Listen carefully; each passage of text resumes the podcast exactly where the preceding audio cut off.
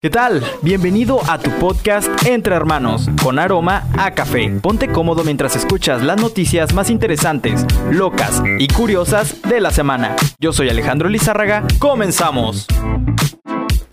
¿Qué tal? Espero que se encuentren bastante bien. Mi nombre es Alejandro y estamos aquí entre hermanos un episodio más. Héctor, ¿cómo te encuentras? Muy bien, muy bien. Y muy emocionado por esta, estos temas que vamos a estar platicando. Están, están muy chidos. que actualmente en Tijuana han pasado cosas muy raras. ah, como por ejemplo lo del el desprendimiento este del, del camión. No sé si supiste, pero en el Boulevard 2000 un carro se volcó. Era un camión de doble remolque. Yo pasé por ahí y no manches, el carro estaba tirando gasolina. Estaba tirando y tirando. No Yo estaba todo asustado y luego aparte había tráfico. Entonces con el congestionamiento no podías avanzar. No, terrible. Pero así inició la semana para mí al menos. Tú Wow. vives en Mexicali, ¿no? Súper local, sí.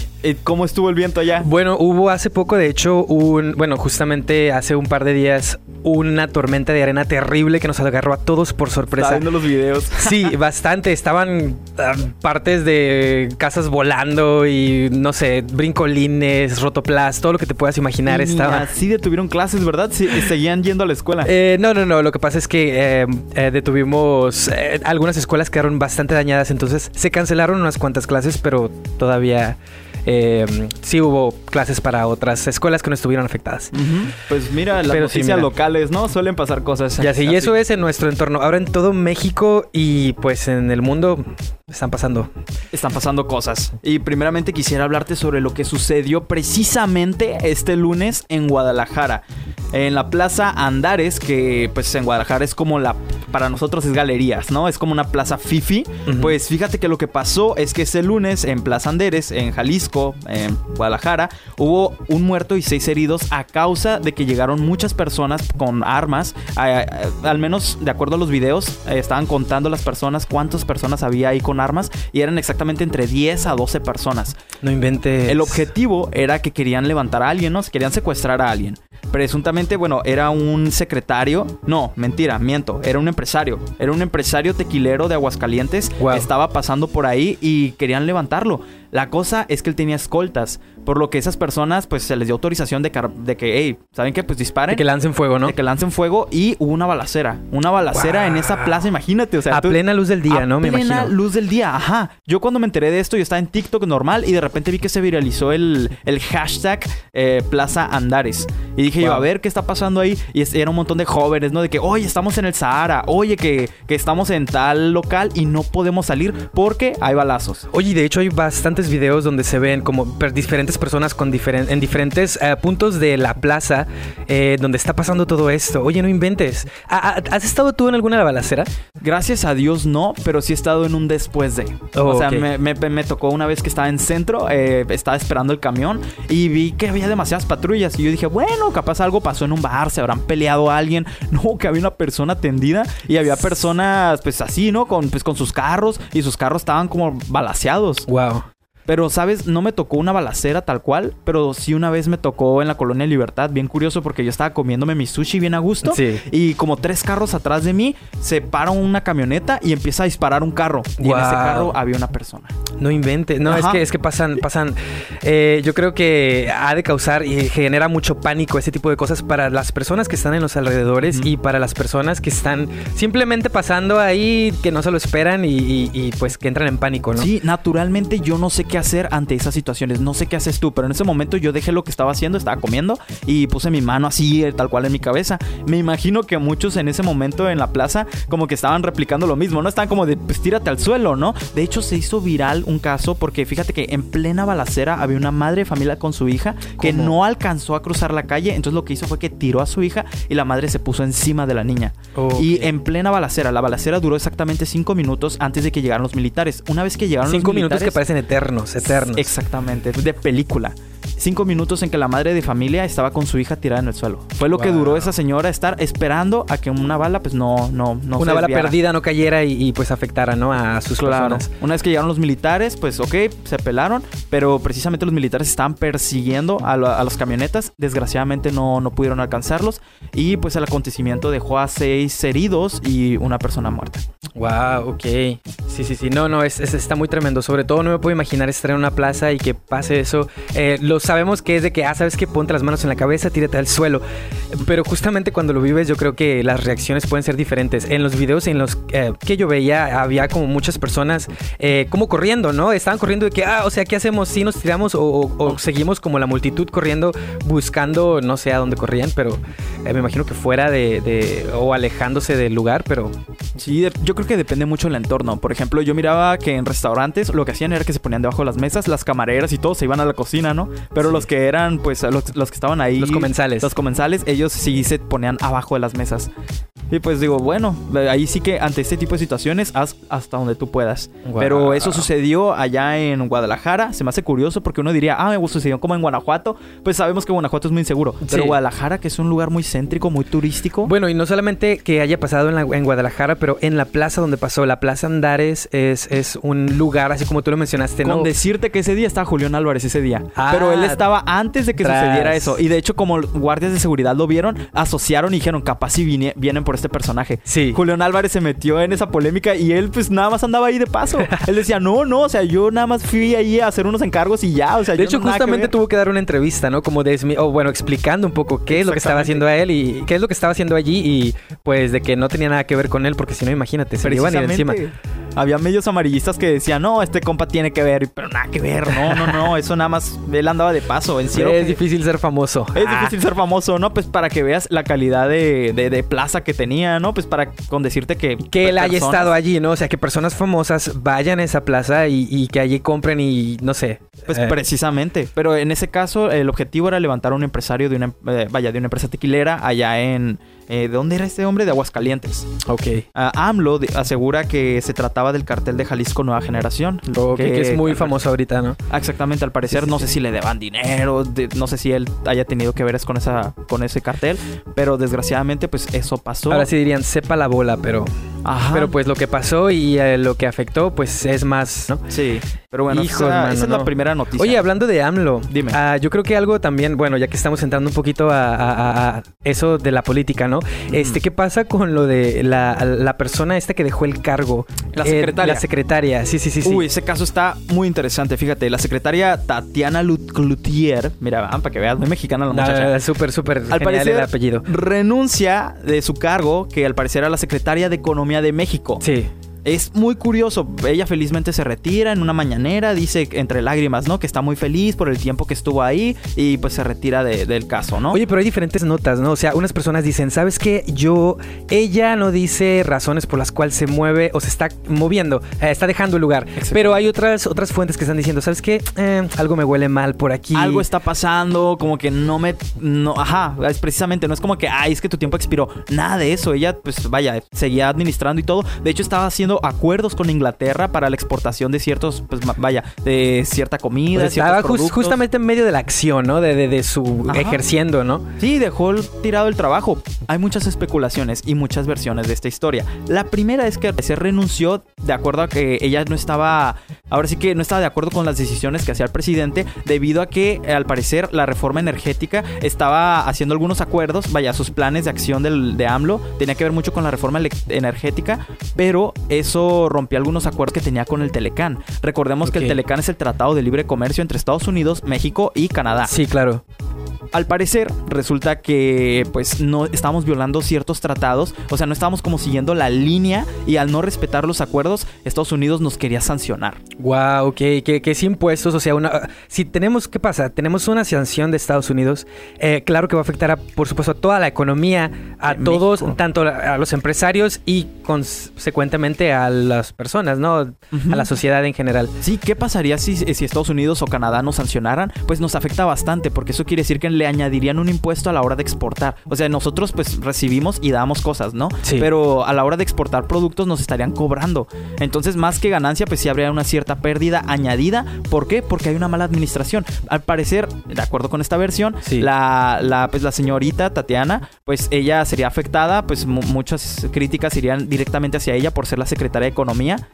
Y pues ella para deslindarse de eso, pues viendo la ola que iba a suceder, pues dice, prefiero retirarme ahorita para que no digan que fue mi culpa. Y esto pues eh, a su vez está generando temor, ¿no? Está causando, eh, su renuncia causa temor a las personas porque dicen, oye, significa que algo grande está viniendo, ¿no? Sí, como que dices, oye, para que una persona haya renunciado, que no es la primera, ¿eh? Y al parecer ya van creo que 12 personas, es un aproximado, ¿eh? No tengo el dato exacto, pero hasta donde yo he visto en el gobierno de AMLO, ya hay varias personas que han declinado, han dicho, ¿sabes qué? No quiero ser parte más de esto. Wow, o sea, que, que, que al final cómo nos está dejando ver, ¿no? Como gobierno, este, qué imagen está dando eso. Sí, ¿no? Bastante rotativo que muchas personas matarían por ser parte del gabinete de AMLO. De hecho, hay uno que estudia comunicación y yo estaba súper, uff, yo quisiera ser ese compa, ¿no? Está pertenecer al gabinete de la presidencia. Wow, ok. Ah, yo lo aspiro. Pues vaya, no tienes que tener entonces muchas uh, como uh, títulos políticos, me refiero a títulos que tengan que ver con la política, ¿no? Para poder estar allí. Eh, como por ejemplo esta señora Tatiana, eh, que era, este, que había estudiado literatura, ¿no? Exactamente. Que no tiene nada que ver con política, pero bueno.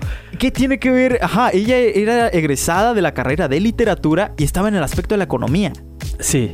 ¿Qué tiene que ver eh, eso? ¿Quién sabe? No lo sé. Pero bueno, al parecer fue algo que sucedió y pues ahora decide renunciar. Si fue prudente o no, quién sabe. Yo ahora tengo la intriga, ¿no? ¿Quién va a ser el siguiente secretario de Economía? ¿Quién va a asumir este cargo? Porque pues esa es una versión, ¿no? De la historia. No sabemos si es verídica. Hay otra versión que tiene que ver más con la ta ta ta me acuerdo que tenía que ver con los, la militarización. Oh, sí, ella estaba, hacía varias críticas a la militarización del país que está poniendo AMLO, como las estrategias de seguridad nacional. Exactamente. Resulta que el año pasado, por ahí de mediados de, esta, de estos meses, eh, pero del año pasado, eh, estaba AMLO implementándole la militarización ¿no? a nivel nacional.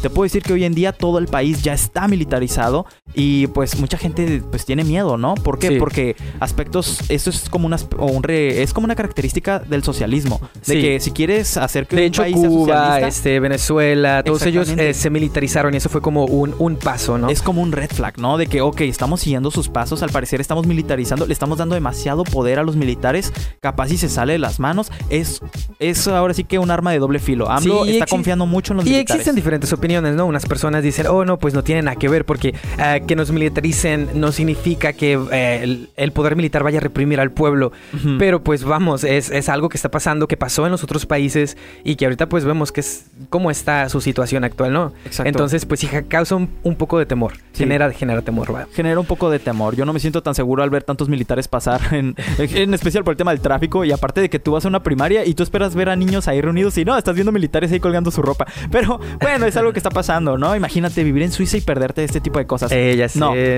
Pero bueno, de ahí pasamos a otra nota. Héctor, ok, bueno, pues eh, tú y yo como, bueno, este, tenemos unos recuerdos súper, con mucho cariño el tema de Mario Bros. y Nintendo. Ok, entonces va a una película que se va a estrenar de Mario Bros. Esta película se va a estrenar el 7 de abril en Estados Unidos y pues con la voz de Chris Pratt como Super Mario. Entonces, wow, no sé, en lo personal a mí este, eh, esta película me emociona mucho porque trae mucha nostalgia. Y algo que yo estaba viendo es que últimamente lo que más vende es la nostalgia, ¿no? O sea... Claro, es lo que hace ahorita las industrias. Eh, es lo que atrae bastante. Entonces esto pues me trae mucha nostalgia a mí y a todos los de esa generación y los de generaciones anteriores. Yo creo que esta película está más enfocada para, para nosotros como más chaburrucos. El, público adulto, ¿no? Sí, el, público adulto que, con los niños. Porque también el humor que tiene esta película es tipo, este... Mm, bueno, la casa productora es Illumination. La que nos trajo los Minions, ¿no? La que nos trajo los Minions, la de Sing. Eh, eh, pero este, este humor es un poquito más como tipo Shrek, que es un poquito más orientado para los adultos,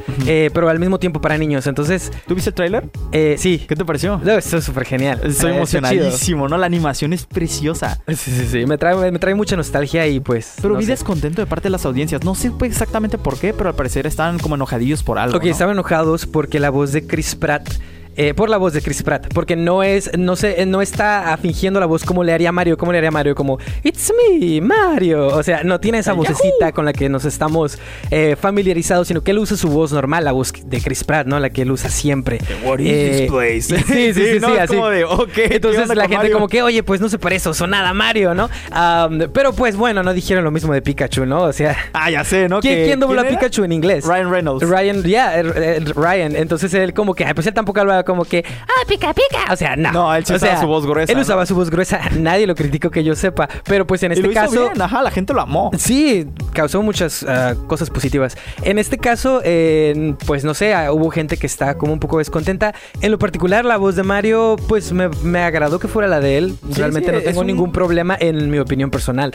Independientemente del- de él como persona, o sea, él eh, hace un buen trabajo, o sea, quieras o no, es alguien que es como carismático, es como que queremos un personaje que sea como de ambiente familiar, que sea como muy varonil, pero también chistoso. Ah, Sí. Chris Pratt. Sí, sí, sí, sí. Y de hecho él está súper emocionadísimo. Ah, la primera vez que vi el tráiler fue él, eh, lo acababa de publicar y él expresaba así de que no, eh, personalmente como que lo mencionaba, de que desde mi corazón yo estoy eh, muy, muy feliz por este proyecto y de ser parte de este proyecto. Porque pues vamos, es su infancia también, ¿no? Sí, exactamente. O sea, él es más de edad que nosotros, ¿no? Pero pues a él le tocaron los noventas, igual que a ti y a mí, ¿no? Solamente que a nosotros, ahora sí que los juegos de los 90 los jugamos en los 2000 Ah, sí, sí, sí. Eh, Así es México, ¿no? La situación, ¿no? Porque muchos conocieron a Mario que por Mario Galaxy, Mario Odyssey. A nosotros no nos tocó eso. Nosotros jugamos el Mario Bros, el 1, el 2, el 3 y el Mario 64. En el ¿no? Nintendo El- NES, el ¿no? E- Ese fue como nuestra primera, ya sí, como nuestro, nuestro primer contacto con lo que es el Nintendo No, y mi todo eso. infancia fue el Nintendo. Y es codiciable el Nintendo. Al menos para nosotros lo fue. Porque en, en ese entonces, pues por la situación religiosa, ¿no? Nuestra mamá era muy conservadora y ella decía, no, eh, pierdes el tiempo si estás jugando Ya videojuegos. todos reprimidos. No, pero este también la situación económica, ¿no? Tener Nintendo eh, representaba que tenías como una situación eh, como económica estable, ¿no? Por eso yo creo que a nosotros no, no nos tocó esa, eh, esa experiencia de tener un Nintendo propio. Ey, pero nos tocó una experiencia, nos tocaron experiencias hermosas. El Ah, tener sí, que no. buscar un Nintendo en un ruedas también es una experiencia Oh, hermosa. también, El sí. regatearle a la persona de te doy 500 y si quieres. y aquí con el corazón latiendo, espero que diga que sí, espero que diga que sí. claro, esas Sí. experiencias no te las dan en Suiza. Ah, no, pero pues esas fueron las notas y Pues yo estoy emocionado por esta situación del, de Mario. Eh, no sé a ti qué, qué te emocione más de la película. A mí, pues yo siento que el humor. Yo iría por nostalgia, ok, pero también por el humor. Quiero ver qué tipo de humor van a estar trabajando en este programa. Ok, este, pues te, te digo, eh, el humor Bueno. va a ser más, un poquito como agri... Como, no sé Tipo- cómo decirlo. Como sí. el aspecto de Shrek, ¿no? Como el aspecto de Shrek, no sé si, si me Ay, de haber sabido, pues mejor que se hubiera encargado DreamWorks, ¿no? En hacer la película. Pero de hecho, No. fíjate que DreamWorks ya no está haciendo tantas películas como antes. No, no, no he visto últimamente. Ahorita quien la está rompiendo es Illumination. Illumination y pues está también en, en colaboración con Universal. Entonces, En parte, este, qué bueno, qué bueno que Disney no compró a Mario, ¿no? Ya habría sido el colmo Mario de Disney. No. que de hecho hay preguntas en la internet, ¿eh? es como que ya compró Disney Illumination. No. Entonces es como que genera eso. De hecho, hace Ah. poco hubo una polémica porque decían que había comprado Disney o estaba viendo si comprar Dragon Ball.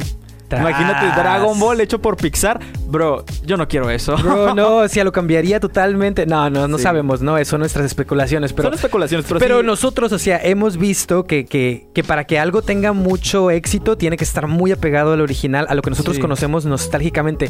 Cambian algunos aspectos, entonces es seguro que va a haber críticas. Probablemente, porque fíjate, es raro que una película basada en un videojuego triunfe. Sí. Ya lo vimos en películas como Mortal Kombat o las películas estas que han salido sobre videojuegos, que si bien no han tenido un buen recibimiento orgánico así de parte de la audiencia, si acaso el caso de Sonic, que fue un fenómeno, Sí, y que al Y- principio no estuvieron tan, tan contentos. Tuvieron de Sonic, ¿no? tuvieron Tuvieron que cambiarlo. modificarlo para poder darle ese gusto a la audiencia. Sí. Porque se les estaba como levantando, ¿no? De que, hey, Fíjate, la audiencia gamer es muy exigente, ¿eh? Como Eh, que quiere gamer todo y de anime. Y de anime. Sí. Exactamente. No puedes hacer un anime en live action. O sea, si lo haces, tienes que hacerlo bien. ¿Ya De- ves el de Dragon Ball Evolution? sí. De Una hecho, porquería de película, no mis me gustó. respetos para las personas que quieran tomar un proyecto de anime para Sí. poder, hacer, este, para, para, no sé, sacarle una película. Es complicado. Es complicado, es complicado, pero en parte se aprecia, ¿no? Porque fíjate que la- el anime tiene una esencia, o en sí, o sea, todo lo que tenga que ver con Japón, incluso los videojuegos japoneses, Sí. tienen una esencia, te meten en un mundo que siento yo que la industria americana no podría copiar, ¿sabes? Sí, Porque es una esencia meramente de ellos. Y el que ellos, el que los americanos quieran replicarla, pues ellos lo quieren hacer porque pues vende, ¿no? Saben Sí. que vende. Y por eso ellos intentan replicarlo. Pero no les sale, porque no es su esencia. Sí, no, no, no, no. Ca- Cada, quien tiene su esencia y pues lo que nos da Japón, la verdad, híjoles, es difícil de, de igualar. Y qué loco, ¿no? Que un personaje como Mario Bros. marcara tanto una generación. Tanto así que jóvenes de. Ah, jóvenes de 30.